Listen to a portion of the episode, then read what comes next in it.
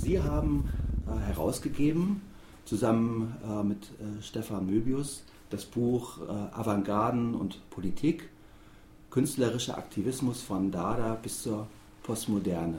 Vielleicht vorweg die Frage, was verstehen Sie äh, unter Avantgarden? Äh, das für uns klar, klar umrissen. Wir, äh, das kann man mit Begriffen bezeichnen. Ja. Einmal Bauhaus mhm. und Mitstreiter.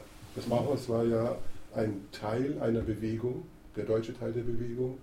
Da gab es Rutemas in, in, Moskau und Destail, die Destail-Gruppe in Holland und so weiter. Und äh, also das ein, ein Strang mhm. äh, der Avantgarde. Und der zweite Strang ist Dada und Surrealismus. Was, im Deut was, die, pardon, was die deutsche Kunstgeschichte leider immer durcheinander wirft, weil sie heute überhaupt kein richtiges Bewusstsein mehr von Avantgarde haben. Weil in, in Deutschland ist ja, wird ja alles musealisiert mhm. und dadurch verfälscht. Und äh, die, in der deutschen Kunstgeschichte wird immer der Futurismus wieder äh, auch dazu gezählt zu Avantgarde und das ist natürlich nicht richtig. Wenn man sieht, also ich selber, äh, ich bin Sammler und von daher, äh,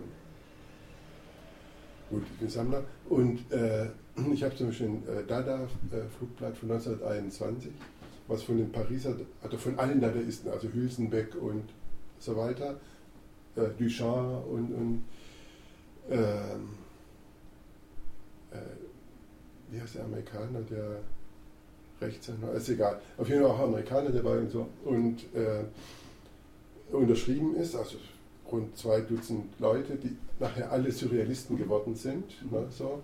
Und in dem Flugblatt wenden sie sich gegen einen Auftritt Marinetti, bekämpfen den hart. Mhm. Und man kann einfach nicht alles über einen Kamm scheren, wenn es eben Gegensätze gibt und die Gegensätze auf dem Tisch liegen. Äh, nach meiner Auffassung ist der Futurismus eine, wenn man es eine Avantgarde nennt, dann würde man es eine Reargarde nennen, also die Vorhut der Rückschrittlichen. Mhm.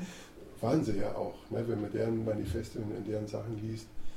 Äh, auch die Reaktionäre haben eben ihre Vorhut. Ne, und, das, äh, und, das, zählen wir nicht dazu. Mhm. Avantgarde ist eben das Emanzipatorische, Emanzipative, und da haben wir die beiden Stränge äh, wo man als Stichwort Bauhaus nennen kann und Dadaismus und Nachfolger.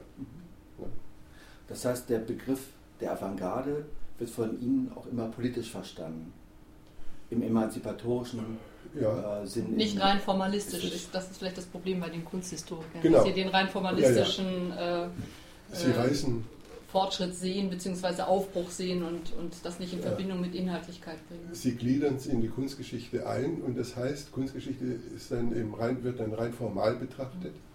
Und wenn ich das mal einfach so sagen kann, wenn man Kunst nur formal betrachtet, dann entspricht es einer Betrachtungsweise, dass man sagt, das Werk passt gut zum Sofa oder sowas. Ne? Das ist die mhm. formale Sichtweise. Und äh, wenn man sich aber gen etwas genauer mit Kunst befasst und mit, äh, sagen wir, Erwin Panofsky und äh, solchen Kunsthistorikern, dann sieht man, dass Kunst immer in einen Kontext gehört. Und das Rausreißen von Kunst aus dem Kontext oder das Dekontextualisieren ist äh, Verfälschung und ganz problematisch. Und deswegen die beiden Stränge, die ich jetzt genannt habe, Avantgarde, die haben sich selber immer politisch verstanden also das Bauhaus und äh, Rutemas und das Teil, die wollten dazu beitragen, eine bessere Gesellschaft aufzubauen. Also wie Peter Bürger das sagt, von der Kunst aus zu einer äh, neuen Gesellschaftsordnung zu kommen. Und die Dadaisten natürlich genauso. Sie zitieren ähm, in Ihrem Buch äh, ja auch äh, Georges Gross. Ja. Ähm, und führen ja auch nochmal ein äh, in Dada und jetzt zitiere ich mal, äh, die Dadaisten sind verzweifelt über das Versagen der bürgerlichen Kultur angesichts des Gemetzels und ihrem mangelnden Widerstand gegen die Phrasen der Politiker und Generäle. Und äh, Georges Gross, der die Dada-Anfänge im Hungerwinter 1916, 17 in Berlin erlebt hat, resümiert wenige Jahre später, die dadaistische Bewegung hat ihre Wurzeln in der Erkenntnis, dass es vollendeter Irrsinn war zu glauben, der Geist oder irgendwelche Geistige regierten die Welt. Goethe im Trommelfeuer, Nietzsche im Tornister, Jesus im Schützengraben. Er empfindet den Dadaismus als ein organisches Produkt, entstanden als Reaktion auf die Wolkenwanderungstendenzen der sogenannten heiligen Kunst, deren Anhänger über Kuben und Gotik nachdachten, während die Feldherren mit Blut malten. Die Frage, die sich ja für mich stellt, ist, was ist von dieser Kritik heute aktuell äh, produktiv zu wenden? Also wo können Künstler von den Dadaisten lernen? Die Surrealisten haben ja auch versucht, gegen ähm, die Gefahr des äh, Faschismus, gegen, aber auch gegen bürgerliche Kunsttendenzen anzugehen, haben äh, das Medium des, Trau des Traumes, das äh, Unterbewusste ja auch in die Kunst mit eingeführt und haben dann ja die Situation gehabt, dass sie ja ein bisschen so zerrieben wurden zwischen Stalinismus und Faschismus. Ja, äh, wenn man auf einer Seite kämpft, für Emanzipation, äh, muss man natürlich damit rechnen, dass die Gegenseite stärker ist. Und das war bei den historischen Avantgarden leider der Fall. Mhm. Und das heißt nun nicht, dass die äh, Avantgarden irgendwie versagt hätten oder irgendwas. Mhm. Sie haben ihren Kampf geführt in ihrer Auseinandersetzung geführt. Und man muss sich fragen, warum, äh, also sie sind auf der einen Seite durch Stalin, also durch die Stalin-Diktatur, sozialistischer Realismus und so weiter vernichtet worden, auf der anderen Seite durch Hitler und die Besetzung Frankreichs und den Krieg und so weiter vernichtet worden. Und man muss sich fragen, wie kommt es, dass nach 1945 die avantgardistische Bewegung in Deutschland nicht wieder Fuß fassen konnte. Mhm. Und da habe ich als Soziologe eine relativ klare Erklärung, mhm.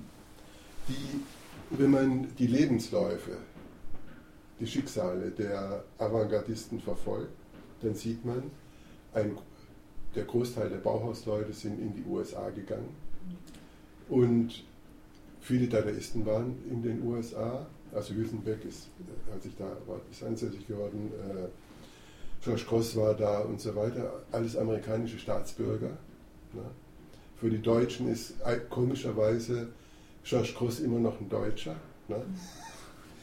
Wenn man ins MoMA geht, New York, dann steht da George Cross, American Born Germany. Er hat amerikanische Staatsbürgerschaft. Ne? Gut. Und ähm, ich, ich selber, äh, wenn ich jetzt auf die äh, Weiterentwicklung zu sprechen bin, ich selber bin auf die Idee gekommen, mich mit dem Avantgardismus nochmal neu zu befassen, mhm. durch meine New York-Besuche. Mhm. Politische Bewegungen in den USA. Und wenn man äh, das erlebt, also ich meine schon, ich fange mal vorne an. Ich hatte äh, in, den, in New York vor über 20 Jahren war das äh, zwei Ausstellungen gesehen, die mein Leben verändert haben. Mhm. Das ist bei Kunstausstellungen sehr selten. Mhm. In Europa habe ich das nie erlebt. Man guckt die Sachen an und so weiter, findet was gut oder irgendwas. Ne? Aber dass ein, dass eine Ausstellung das Leben verändert. Ne? Das kommt ganz, ganz selten vor. Und das ist mir in New York passiert. Und das, war, das hat mir dann einen neuen Blick auf unsere mitteleuropäische Geschichte mhm. äh, vermittelt. Das eine Erlebnis war das MoMA New York. Ein Museum, was nach dem Bauhausprinzip aufgebaut ist. Ich fand es total erholsam, weil ich war eben vorher Europa gewohnt. Ne? Ich fand es total erholsam, in einem Museum Plakate Möbel. Das MoMA hat eine Filmabteilung, Architektur, Buchgestaltung. Ne, diese Sachen alle unter einem Dach zu sehen, als Kunst, als Kunstgattung. Und während bei uns in Deutschland das Bauhaus, die Bauhausmaler sind bekannt, also Kandinsky, Klee, Schlemmer, ne? aber was ist mit Marcel Breuer und so weiter. Ne? Ähm, die sind im Kunstgewerbemuseum, das sind irgendwie abgeschoben, das ist eine Lauart. Ne? Angewandte Kunst. Angewandte Kunst. Ne? Und äh, dieses New York, also diese Erfahrung mit dem Museum. Und dann war in dem Museum damals auch äh, eine Plakatausstellung. Ne? Werbeplakate, gute Werbeplakate. Mhm. Begonnen mit dem Jugendstil, dann über Bauhaus und so weiter bis in die Gegenwart. Und da habe ich dann äh, psychedelische Plakate gesehen, also Protestbewegung San Francisco, 60er Jahre und, äh, und so weiter. Und da habe ich angefangen, mich erstmal für das Plakat zu interessieren. Und mir ist klar geworden, ich war vorher Adornit. Ja, gut, Adorno ist irgendwie ja, sag mal, für die deutsche Kultursoziologie eine dominierende Figur. Ich hatte den Benjamin neu gelesen und äh, bin auch da auf den Trichter gekommen, was er meint mit Avantgardismus. Ne? Also jetzt erstmal MoMA, Plakatausstellung. Da habe ich gesehen, naja, ein gutes Plakat, ein gutes Werbeplakat hat einen ästhetischen Eigenwert. Und es ist nicht einfach so, wie, wir mal, äh, die äh, westdeutsche Kunsttheorie das immer darstellt. Äh, Plakat ist zweckbezogene Werbung und äh, zweckbezogenes Werk und daher vernachlässigbar. Das autonome Werk ist das Alleingültige. Mhm. Und da habe ich gesehen, ja gut, ein, autonom, ein, ein Werbeplakat hat, kann einen hohen ästhetischen Eigenwert haben und kann dadurch auch emanzipatorische Qualitäten entwickeln. Ne? Und dazu, beit, dazu, dadurch dazu beitragen.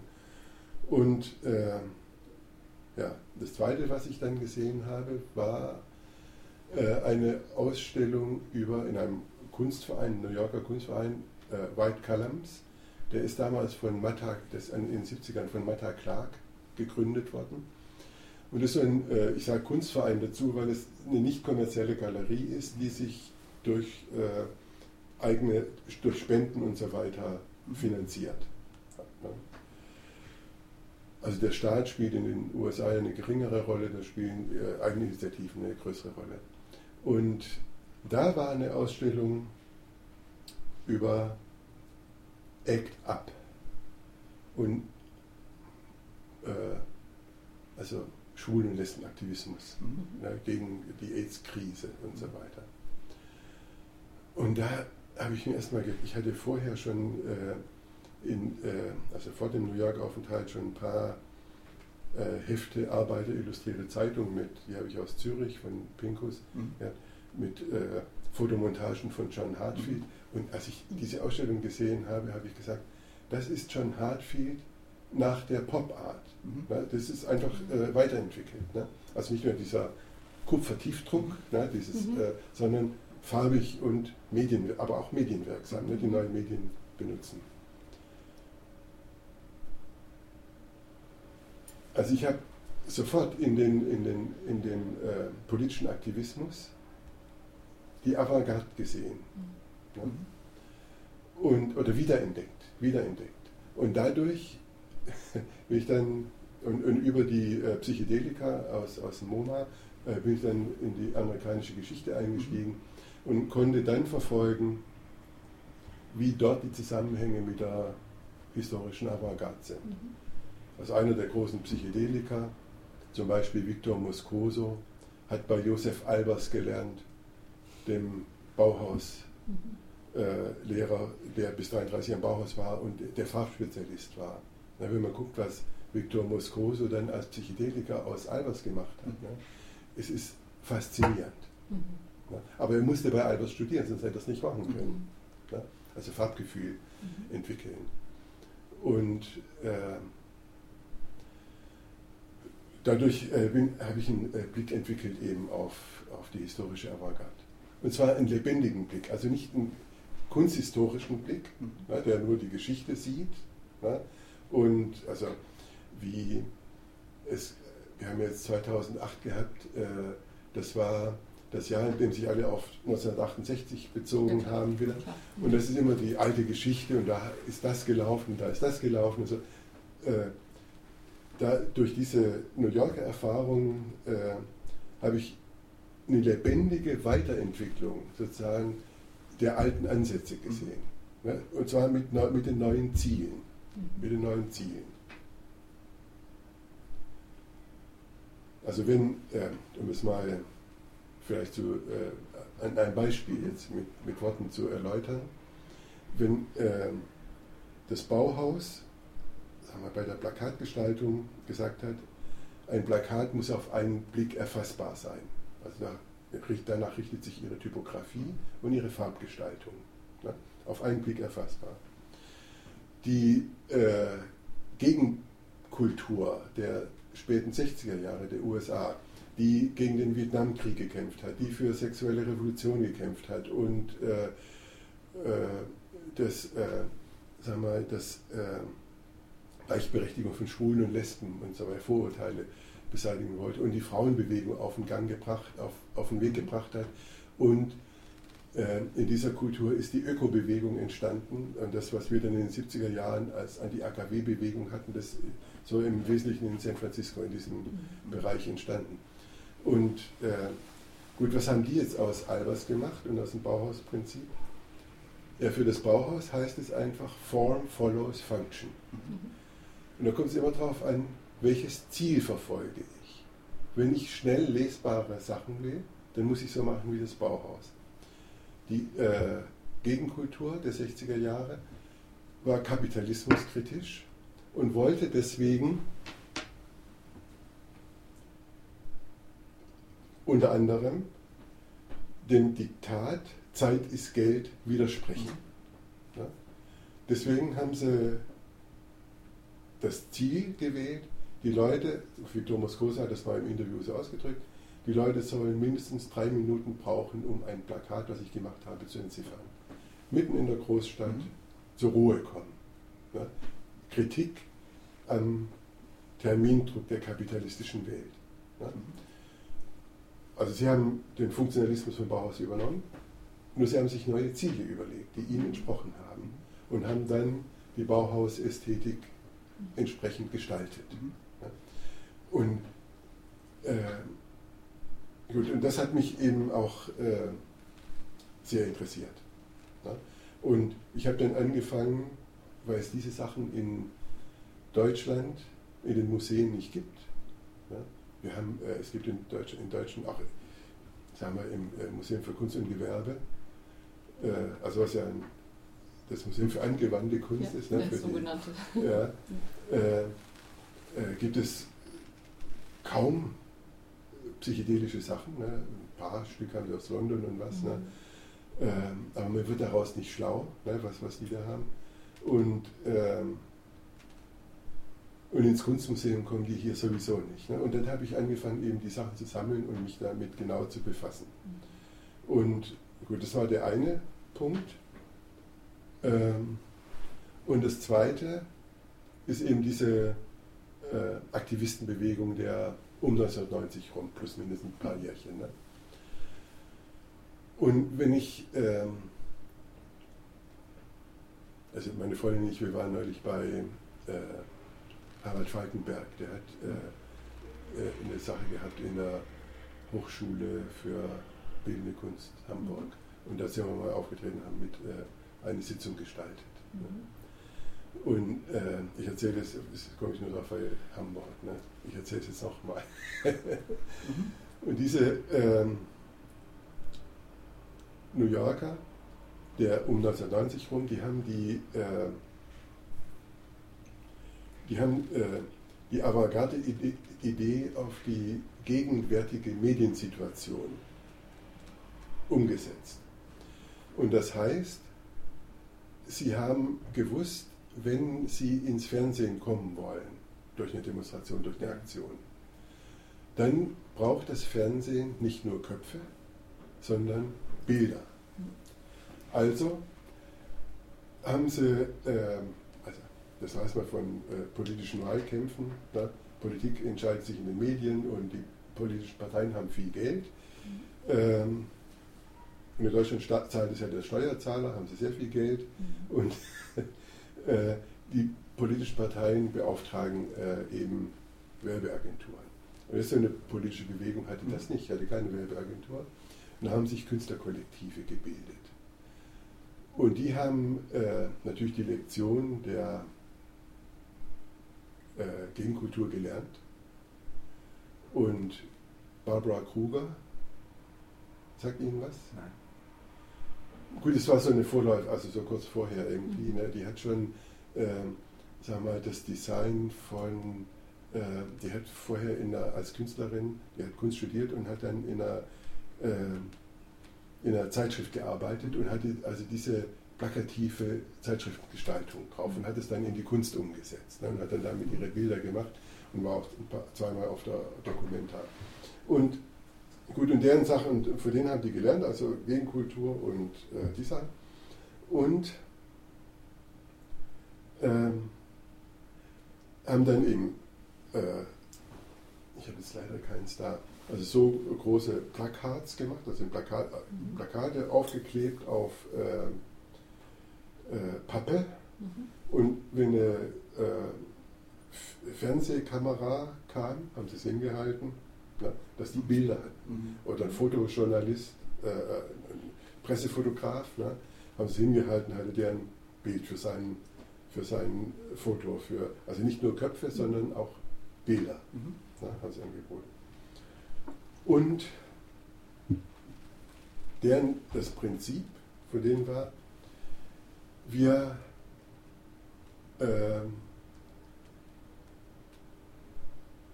we don't communicate to the media, we communicate through the media. Also wir sprechen nicht zu den Medien, wir sprechen durch die Medien.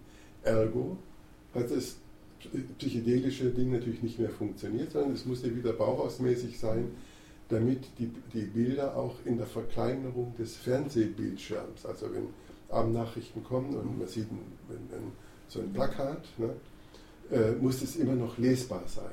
Und der Text, der da drauf war, musste dann, oder die Worte mussten auch lesbar sein. Ne? Und äh, so haben sie den Medien dann Köder angeboten und sind dadurch auch sehr erfolgreich geworden, mhm. weil Politik entscheidet sich in den Medien. Ne? Mhm. Auch wenn die kleine Demonstrationen gemacht haben, meine Freundin und ich, wir waren da auch mal natürlich dabei. Ne? Mhm. Äh, waren dann immer, waren die Medien da. Und die äh, äh, haben ihre Demonstrationen äh, vorbereitet, äh, wie, da waren auch PR-Leute natürlich in der Bewegung, ne, vorbereitet, wie die Premiere eines Hollywood-Films. Also haben eine Pressemappe gemacht, haben die vorher an die Redaktion geschickt und so weiter, zwei Tage später nachgefragt, habt ihr es gekriegt und so weiter, damit, wenn die gekommen sind, auch wussten, worum es geht. Ja. Ne? Was auch ganz wichtig ist. Ja. Und äh, so haben die ihre, ihre Proteste gemacht. Ne? Mhm. Und weil sagen wir, diese, äh, äh, das äh, dann Geld kostet, ne? haben sie eine Firma gegründet. Und wir alle wissen ja, äh, es gibt viele Leute mit Baseballkappen von Nike oder von irgendwelchen anderen Firmen oder T-Shirts mit Dolce und Gabbana drauf oder irgendwas. Ne? Und äh, die haben dann eben ihre Sachen, ihr Logo oder ihre Bilder auf T-Shirts und, und so weiter oder auf die Baseballkappen getan und auf Tassen und so, oder mhm. Trinkbecher und haben das dann verkauft. Ne? Und die äh, Firma, die sie gegründet haben, die hat äh, im Jahr 92, haben sie uns erzählt, einen Umsatz von einer Million Dollars gehabt und daraus haben sie dann ihre Plakatdrucke und ihren Protest finanziert. Mhm. Ne? So. Also das heißt jetzt nicht äh, keine Angst vom Geldverdienen. Ne? Das Bauhaus hat ja auch keine Angst. Die Dadaisten auch nicht. Ne? Alle wissen, mhm. wenn man in der Gesellschaft lebt, muss man irgendwo von leben. Ne? Und äh, sie haben dann eben auch das alles genutzt. Mhm. Wir haben in Paris eine als Straßenkünstlerin bekannte, aber nicht nur als Straßenkünstlerin agierende Malerin kennengelernt, Mystik. Äh, kenne ich. Hm? Mhm. Also nicht persönlich, ich kenne ihre Sachen. Ja. Und äh, Mystik hat zu Beginn, das hat sie uns erzählt, äh, nicht nur äh, ihre Schablonen genommen, um die Stadtmauern zu verschönern mit ihren äh, Motiven und Beziehungsweise zu befragen, zu befragen zu sondern sie war sich am Anfang äh, ihres äh, Aktivismus schon darüber im Klaren, dass sie auch in die Galerien wollte. Also dieser in der politischen, kulturellen Linken immer so diskutierte Geschichte, äh, verkauft man sich denn, wenn man mit dem System arbeitet, nicht ans System? Diese Fragestellung hat sie sich von Anfang an äh, nicht gestellt. Und die Frage, die wir häufiger uns aber stellen, ist, wie sieht es denn eigentlich mit den Inhalten aus? Gabi Delgade von Deutsch-Amerikanischer Freundschaft hat uns mal in einem Interview gesagt, der Kapitalismus ist wie die Borg. Er kann alles unheimlich schnell assimilieren. Das heißt auch den Protest. Das stellt ja dann auch wieder die Frage, wo bleibt der, wo bleibt der inhaltliche Protest? Wo bleibt die Radikalität? Und in Hamburg gibt es zwei Kunstinitiativen. Das ist einmal äh, die Künstlergruppe, die das Gängeviertel mhm. besetzt hat und eine Künstlergruppe, die ein leerstehendes Kaufhaus besetzt hat, um zu verhindern, dass dort A, Ikea reinkommt und um darauf aufmerksam zu machen, dass auch ein Kunstraum gebraucht wird. Die letztgenannte Initiative hat sehr erfolgreich mit der Stadt verhandelt, eigentlich auch die äh, Künstler im Gängeviertel, aber die Künstler, die das Frappant, also das Kaufhaus besetzt haben, haben jetzt Atelierräume bekommen in einem Gebäude, was äh, etwas abseits liegt. Und dieser sichtbare Zeichen des Protestes, wir protestieren gegen die Ansiedlung von IKEA, wir wollen mehr Kunst im städtischen Raum. Dieses Protestanliegen, das ist so ein bisschen in den Hintergrund gedrängt worden, wobei die Künstler als Künstler natürlich jetzt Räume haben, wo sie selbst kreativ tätig werden können. Das ist, ähm, in äh, Deutschland liebt man gerne moralische Prinzipien. Mhm. Äh, ich selber äh, kritisiere diese moralisierenden Grundhaltung, diesen Moralismus, mhm. Gerne indem ich auf Hegel oder Marx zurückgreife. Mhm. Also, in, äh, also wenn jemand sagt, wenn ich mich äh, in, den, äh, in, die, in, den, in, den, Kapitalismus einklinke, dann verkaufe ich mich. Denn äh, da zitiere ich gerne aus Marx. Ja. Mhm. Marx äh, hat und da gibt es sehr viele Stellen bei ihm, ne, hat, ähm, ich, nehme nur mal eine, eine Sache, äh, im äh, Kapitel über die große Industrie im Kapital, äh, was sehr lang ist, beschreibt er erstmal alle negativen Auswirkungen des Kapitalismus auf die Arbeiterklasse und Pipapo. Aber am Ende hat er dann das Positive der Arbeit. Er sagt dann, die alte Weisheit, Schuster, bleib bei deinem Leisten, gilt nicht mehr. Man kann äh, die, das Tätigkeitsfeld wechseln. Und das heißt, man ist nicht mehr so festgebunden und äh, also der Industriearbeiter ist nicht mehr festgebunden wie der Schuster, ne, der sein Leben lang nur Schuhe machen darf und sonst nichts. Er kann, na, er kann mal da arbeiten und kann mal da arbeiten. Und darin sieht er auch was Positives. Ne? Und da gibt es sehr viele Stellen. Also äh, ich denke, dass äh, man, also man kann sich einer Gesellschaft nicht entziehen. Wir leben in der Gesellschaft. Man kann sie aber verbessern. Und wenn ich jetzt ein konkretes Beispiel nehme, also dieser äh, New Yorker Act-Up-Bewegung, dann äh, sieht man ja, sie haben äh, erst, also sie haben äh, sehr früh äh, Werbekampagnen sich angeeignet. Sie haben gesehen, äh, sag mal, äh, Marlboro-Werbung funktioniert gut, ne? die verkaufen ihre Sachen, also damals noch auf jeden Fall. Ne? Mhm. Oder äh, Benetton-Werbung, äh, spricht an und so weiter. Da haben sie deren Prinzipien übernommen. Und als ein Beispiel, ein Beispiel war dann äh, Benetton-Werbung, United Colors.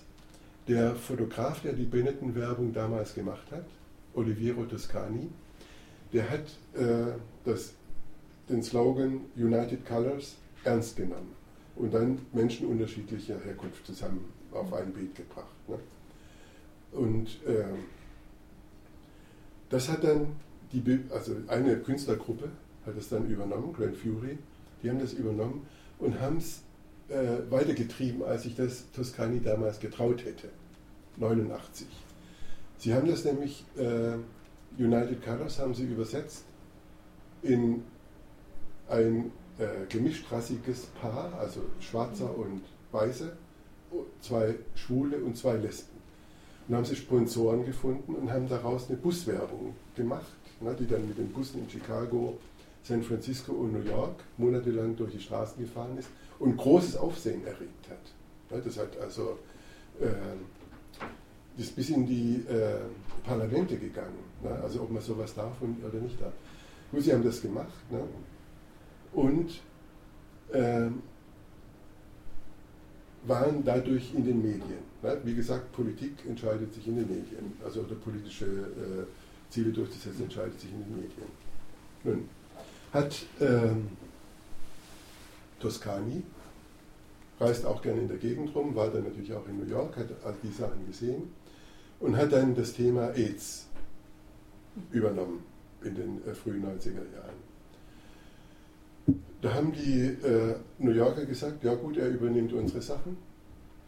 Und wenn er gut ist, dann übernehmen wir wieder sein und überspitzen es wieder auf, unsere auf unser Thema hin. Ne? Und das heißt jetzt einfach, wenn man ein Prinzip hat, also das Bauhausprinzip, dann hat das Bauhaus das nicht gepachtet, sondern das ist eine Grundidee. Man muss die auf das jeweilige Thema, politische Thema, was man hat, zuspitzen, um das Thema dann angemessen verfolgen zu, und durchsetzen zu können. Ne? Und so sind die dann eben mit äh, sagen wir, erfolgreicher Werbung, das ist ja natürlich nicht die blöde Werbung genommen, weil die niemand interessiert, sondern das erfolgreiche genommen, gute Vorbilder und haben das dann für ihre Sachen übersetzt. Ne? Und von daher ist es ein Geben und Nehmen. Ne? Und wenn es dann zu kommerziell, also äh, Toscani ist ja dann im Jahr 2000 bei Benetton rausgeflogen, ne, weil er dann äh, mit dieser Todesurteilkampagne. Äh, ne? Und ja gut, er hat er Pech gehabt. Und äh, er, hat, er, hat, sich vorher nicht mit, mit Luciano Benetton irgendwie darüber unterhalten, was er da macht. Und äh, die, die politischen Bewegungen haben aber weiterhin immer wieder so einen unterschiedlichen, also sie haben nicht nur eben, wie gesagt, an Benetton angeknüpft, sondern auch an Marlboro oder Schöner Wohnen, das amerikanische Schöner Wohnen heißt Martha Stewart und so weiter. Ne? Und haben sie eben deren äh, Bilderwelten, über, Bilderwelten übernommen, um dann auch entsprechende soziale Milieus anzusprechen. Ne? Und wenn die einen was übernommen haben, haben sie es wieder verändert für sich und so weiter. Ne? Und von daher geben und nehmen. Ne? Es geht nicht kaputt, ne? wenn, wenn das für Benetton genutzt wird. Ne? Sondern äh, das ist eben Benetton und sie machen dann wieder ihre Themen. Mhm. Noch ein Punkt. Ja. ähm, Einzelkünstlerische Tätigkeit und, und Karriere. Ja. Genau, da wollte ich gerade drauf kommen. Ich wollte jetzt erstmal auf die Dialektik. Ja. So. Und jetzt kommt eine andere Stufe der Dialektik, nämlich einzelkünstlerische Tätigkeit. Die Leute haben sich von Anfang an gesagt, wir können nicht nur das tun, was die, was die Gruppe will ja, sondern wir bringen uns ein in die Gruppe als Individuen und machen da die Kampagnen. Aber wir können nicht alles, was wir wollen, in der Gruppe unterbringen, nicht alle Themen, die uns interessieren. Äh, die uns interessieren. Und haben sich verschiedene Gruppen gebildet. Also einmal der AIDS, also der Kampf gegen die AIDS-Krise, ne, was, was, damals äh, ein ganz heißes Thema war, weil HIV-Diagnose hieß Todesurteil. Ne. Das ist ja heute nicht mehr so, also dank dieser Bewegung. Ne? Die haben die Forschungspolitik der USA verändert und haben äh, in Südafrika äh, eine äh, AIDS-Aktivistenbewegung initiiert. Die wird aus, aus New York finanziert, ist aus diesen äh, und, und auch äh, äh jetzt durch die, was, was die Methoden betrifft, unterstützt. Ne? Es gibt das AIDS-Thema auf der einen Seite. Mhm. Dann gibt es natürlich andere Formen der Diskriminierung und Repression in der Gesellschaft. Eine Form ist, sag mal, der Kampf der Konservativen gegen Abtreibungsrechte. Ergo haben sie sich mit Frauengruppen zusammengetan, weil sie hatten die gleichen Gegner, ne? also Kardinal O'Connor und so. Äh, und, und schon gab es zwei Gruppen. Und dann gab es vielleicht noch eine dritte Gruppe, wo man dann wieder ein neues Thema unterbringen konnte. Aber die persönlichen Themen, die sie hatten, waren dann immer noch offen. Und da haben sie dann Einzelkunstwerke gemacht für die Galerien. Weil wir leben in der Welt, in der es äh, Galerien gibt. Und wenn wir was Individuelles produzieren, also wenn man ein Buch schreibt, ne, was Individuelles produziert, dann muss man eben auch auf den Buchmarkt. Ne? Und so sind die dann in die Galerien, wurden in den Galerienbereich. Und eine ganze Menge dieser Leute, die Aktivisten waren, sind heute angesehen oder, oder hochkommende Künstlerinnen und Künstler. Ja, das war jetzt vor 20 Jahren und die kommen, haben, einige haben äh, Kunstprofessuren jetzt in, an, an, Akademien in den, oder Art Schools, mhm. wie es da heißt, und machen da ihre Sachen. Das heißt jetzt nicht, dass sie sich nun vom Aktivismus abgewandt haben. Im Gegenteil, sie machen ihre eigene Kunst, also um sich persönlich auszudrücken, ihre Ideen, und sie arbeiten in äh, Gruppen weiter. Zum Beispiel äh, haben diese äh, Leute, als es um die letzten Wahlkämpfe ging, also die, die, die, zweite Kandidatur von George W. Bush, haben sich total engagiert, ne, haben äh, wieder äh, ähm, wirksames Material gemacht äh, gegen Bush. Die Wähler waren aber döver, ne, haben Bush nochmal gewählt. Und dann haben sie sich für Obama, also alle waren so in, in, der, in die Obama-Kampagne eingebunden und haben da auch wieder Plakate und was weiß ich was gemacht, ne, T-Shirts und etwas, was man eben braucht, Luftballons, was man eben braucht für so eine Kampagne. Ne? Das haben die dann auch gemacht. Ne? Und das haben sie, also sie geben es nicht auf, ne? sie äh, sind ja Intellektuelle ne? und wissen, dass man, dass das eine ohne das andere nicht geht. Also Dialektik. Mhm. Nun ist der Fall von Mystik ja noch ein bisschen ein anderer. Sie gehörte von vornherein gar nicht zu einer Gruppe. Das, das hat sie dezidiert gesagt, sondern äh, in dem ausführlichen Gespräch, welches wir mit ihr geführt haben, ähm, ich weiß nicht, ob man sagen kann, sie spielt ein Spiel. Ähm, das haben wir eigentlich nicht entscheiden können. Ist sie das wirklich oder spielt sie etwas? Äh, das, was sie spielt, das, was sie uns gesagt hat, war jedenfalls ihre ganze künstlerische Aktivität auf etwas sehr Pragmatisches herunterzubrechen. Also ich wollte es wissen, sozusagen, was ist das einfachste Ausdrucksmedium, mit dem ich rausgehen kann in urbane Räume. Das war Schablone, ist am leichtesten, geht am schnellsten. So, also auch solche Dinge, so geht das. Das sind jetzt einfach nur so Ansätze, ja. Und sie hat auch gesagt von vornherein, sie hat eine ganz äh, äh, tragische Kindheit äh, gehabt, kommt aus wirklich einem ganz einfachen Milieu. Das ist in dem Fall kein Märchen, sondern Realität. Nicht gerade Straßenmilieu, aber ähm, Banlieue-Bereich und so weiter. Hat sich durchgekämpft also. Und sie hat von vornherein gesagt, ich äh, war schon immer in Galerien auch unterwegs, gleichzeitig zu meiner urbanen Schablonenkunst und ich möchte einen Platz in der Kunstgeschichte. So. Die New Yorker, also die psychedelischen Plakate, die Psychedelika und die New Yorker Aktivistengruppen brauchen auch ihren Platz in der Kunstgeschichte. Genauso wie die, Dada, wie die Dadaisten und so weiter. Sie dürfen nur durch die bürgerliche Kunstgeschichte nicht verfälscht werden, sondern sie müssen äh, im, in ihrem Kontext gesehen werden und als Gruppen. Ja? Das, also erstmal so. Und jetzt Mystik. Ich habe die auch immer wahrgenommen als individuelle Künstlerin, die, also das autonome Kunst, was die macht. Ne? Eben für die Mauern in Paris, also ich habe viel von ihr gesehen im Quartier Latin immer, ne, so. Und ähm, äh, Brad Lera, oder wie der heißt, wer auch immer signiert ja, genau. und, und irgendwie ja. äh, auch Schablongraffitis ja, macht. Ja, so. Das sind an sich autonome Künstler, die sich, äh, die ihre Kunst, ihr, die sich eine bestimmte Kunstform gewählt mhm. haben. Ne? Ist aber autonome Kunst. Das ist ja nicht irgendwie äh, Zwecken, zweckbedingt, ne? ist in dem Sinne keine politische Kunst. Dazu muss ich jetzt mal erst eine Bemerkung machen. Also ich sehe das jetzt ähnlich wie Klaus Steck, mhm. den, äh, mhm. der auch Plakate, politische Plakate mhm. gemacht hat. Für mich ist er auch ein autonomer Künstler, er hat autonom gearbeitet, Sachen entwickelt. Ne? Gut. Es gibt zwei Typen politische Kunst. Der eine Typ politische Kunst ist äh, autonome Kunst mit politischen Themen.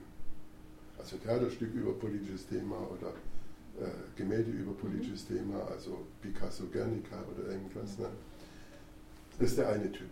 Und in die Richtung würde ich Mystik und Vera und Klaus Steck einordnen. Mhm. Dann gibt es aber eine zweite, einen zweiten Typus politische Kunst und das ist der, den äh, Walter Benjamin als Politisierung der Kunst bezeichnet. Mhm. Ganz am Schluss, im letzten Satz seines Kunstwerkaufsatzes. Mhm. Äh, da machen Künstler was, äh, was die autonome Kunst gar nicht kann. Sie beteiligen sich an politischen Bewegungen und formulieren diese Bewegung mit. Durch ihre mhm. Grafiken, durch ihre Worte und so weiter, Text-Bild-Kombination, also wie äh, John Hartfield das für die AIZ gemacht hat, ne? Text-Bild-Kombination. Sie formulieren die Ziele der Bewegung mit. Mhm. Und das ist nun keine autonome Kunst mehr, sondern das ist heteronom bestimmte Kunst, mhm. angewandte Kunst. Wir haben ein politisches Ziel, wollen das erreichen. Also 60er Jahre Beendigung des Vietnamkriegs, müssen wir was tun. Ne? Und, oder sexuelle Revolution, mhm. müssen wir was tun. Also Demonstration und Bild und Bildmaterial. Und dann in den, äh, um 1990 nochmal die, diese neuen Themen. Ne? Mhm. Und das sind zwei Typen politische Kunst. Einmal der, äh, die konventionelle Form, ne? autonomes Werk, was sich in unterschiedlicher Form äußern kann. Mhm. Ne? Das kann ja eine Performance sein oder was, auf jeden Fall autonom. Ne? Und das andere ist Beteiligung an sozialen Bewegungen. Und das ist was ganz anderes. Ne? Und die Dadaisten, jedenfalls die Berliner Dadaisten, waren, äh, haben sich an politischen Bewegungen beteiligt. Ne? Also das war damals die Linke mhm. eben. Ne? Und haben, und, und, die, und haben die mit Bild und haben sich eben mit Bildern und so weiter ausgedrückt. Ne? Und äh, da muss man drauf achten. Ne? Also äh, Mystik, ich habe auch mal eine Ausstellung von ihr gesehen, da war ich total enttäuscht von der Ausstellung. Ja. Äh, ist eben eine autonome Künstlerin, die einmal das Schablonengraffiti als ja. Form gewählt hat und dann wieder Gemälde. Mhm. Ne? Äh, aber es ist immer ist in beiden Formen autonome Kunst. Mhm. Ne? Während, wenn ich äh, die, äh, jetzt sag mal, um 1990 die Leute nehmen, die machen auf der einen Seite Plakate, gestalten Plakate und auf der anderen Seite machen sie Gemälde oder Installationen oder irgendwas. Ne? Und das eine ist dann autonom und das andere ist aber Beteiligung an politischen Bewegungen. Mhm. Und das ist die Fortsetzung sozusagen der, der historischen Avantgarde. Mhm. Darf ich fragen, was Sie enttäuscht hat an der Ausstellung? Das interessiert uns, glaube ich, beide. Ja, Mystik.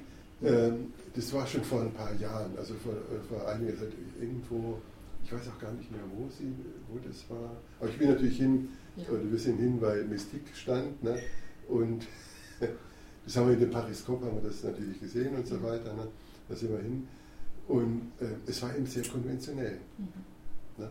Und sie ist auch als, als äh, Schablonenkünstlerin sehr poetisch. Ne?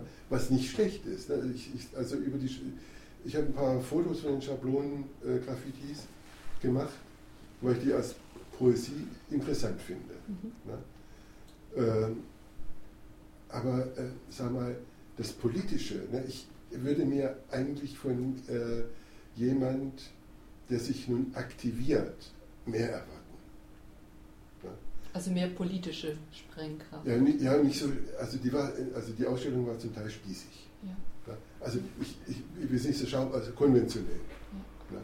Wir sind in konventionellen Bahnen geblieben und das hat mich etwas enttäuscht. Das ist uns in der, äh, in der Art und Weise, wie Sie es ja. schildern, auch mhm. äh, aufgefallen. Also wir haben Mystik äh, kennengelernt. Wir waren auf dem Fête de l'Humanité mhm. vor zwei Jahren und da gab es eine Ausstellung äh, von Künstlern, die sich im Mai 68 äh, künstlerisch engagiert oder den Mai 68 äh, künstlerisch reflektiert haben. Ähm, und da war halt eben auch ein Plakat von Mystik. Und dann sind wir einen Tag später, wie der Zufall es so will, in Saint-Germain eine enge Gasse lang, entlang gelaufen und kamen am Alcazar, also mhm. dem, dem mhm. äh, angesagten Club, äh, vorbei. Und dort gab es dann eine, ein äh, von ihr an die Glastür gesprühtes äh, Bild. Mhm.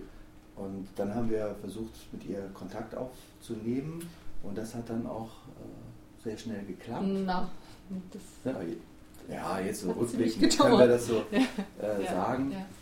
Und dann haben wir uns auch mit ihr unterhalten und äh, sind auch momentan dabei, ähm, ein Interview, was wir mit ihr gemacht haben, als Buchform, äh, also in Buchform rauszubringen.